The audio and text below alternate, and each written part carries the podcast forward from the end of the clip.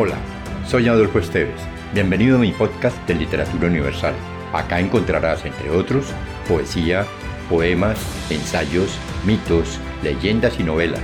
Relájate, atrévete y déjate llevar por el mundo de la imaginación y los sueños.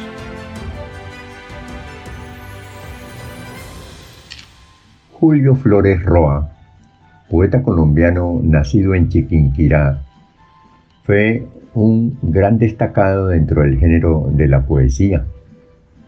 Dentro de ellas escribió la titulada A mi madre. Todavía el dolor ara en su frente, se humedece en sus ojos todavía.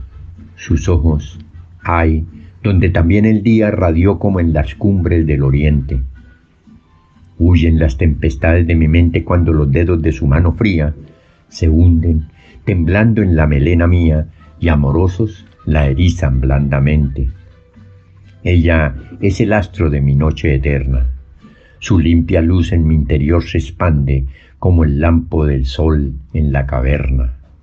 Yo la adoro, la adoro sin medida, con un amor como ninguno, grande, grande a pesar de que me dio la vida. Si te gustó, piensa en alguien a quien también le agradaría viajar en este mundo fantástico y compártelo. Califica con 5 estrellas este podcast.